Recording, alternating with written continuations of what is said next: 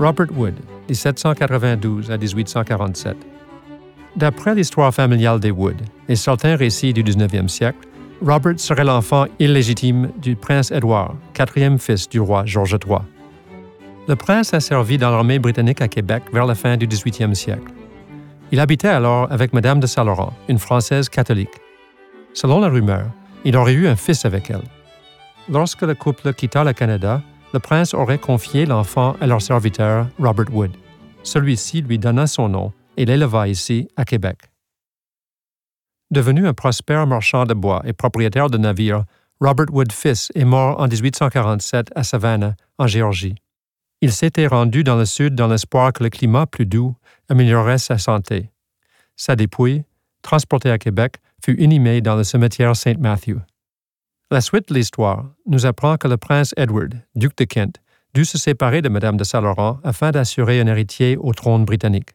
Il épousa une princesse allemande, qui donna naissance à une fille, la future reine Victoria. Alors Robert Wood était-il le demi-frère de la reine? Quoiqu'il semble qu'aucune preuve ne puisse étayer l'hypothèse de sa naissance royale, la controverse entourant les origines de ce marchand de bois de Québec persiste toujours.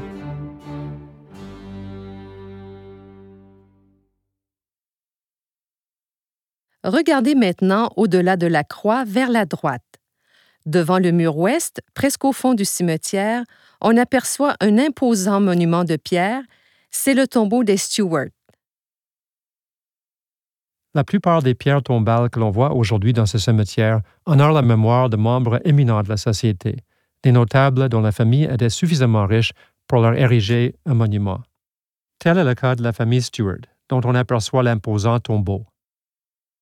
Andrew Stuart, 1785 à 1840, était l'un des membres les plus célèbres de cette famille. Juge et politicien, il était membre du Parti canadien, mais avait rompu avec son chef, Louis-Joseph Papineau, lorsque le parti se radicalisa. Après la rébellion de 1837-1838, Andrew Stuart plaida en faveur de l'union du Bas et du Haut-Canada. Lord Durham le nomma solliciteur général du Bas-Canada. Son frère, Sir James Stuart, a également occupé ce poste. Plus tard, il en devient le juge en chef. Il fut fait baronnet en récompense des services rendus au roi et à la patrie. Sir James, personnage parfois controversé, était réputé pour son arrogance et sa fierté. Il avait même provoqué le gouverneur en duel.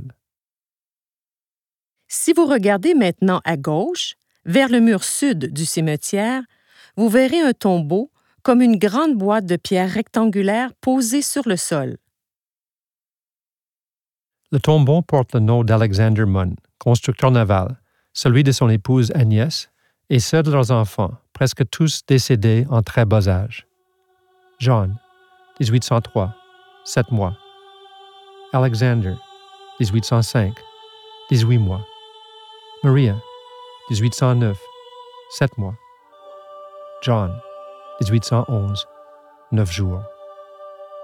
James, qui vécut plus longtemps, est mort en 1842 à Bombay, en Inde, à l'âge de 32 ans.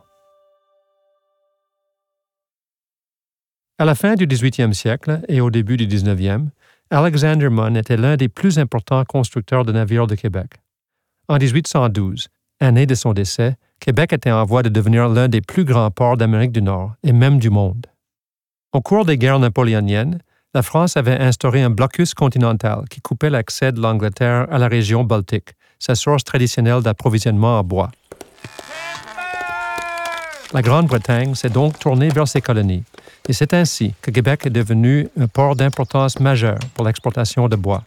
Sur des kilomètres, les anses des deux rives du Saint-Laurent étaient remplies de bois, destinés à être chargés sur les centaines de navires britanniques qui accostaient à Québec chaque année. C'était aussi l'âge d'or de la construction navale à Québec. Au 19e siècle, plus de 1600 grands voiliers sont sortis des chantiers navals de Québec. Continuez sur le sentier jusqu'à un endroit où sont rassemblées les tombes de personnes dont le destin fut lié au bateau et à la mer.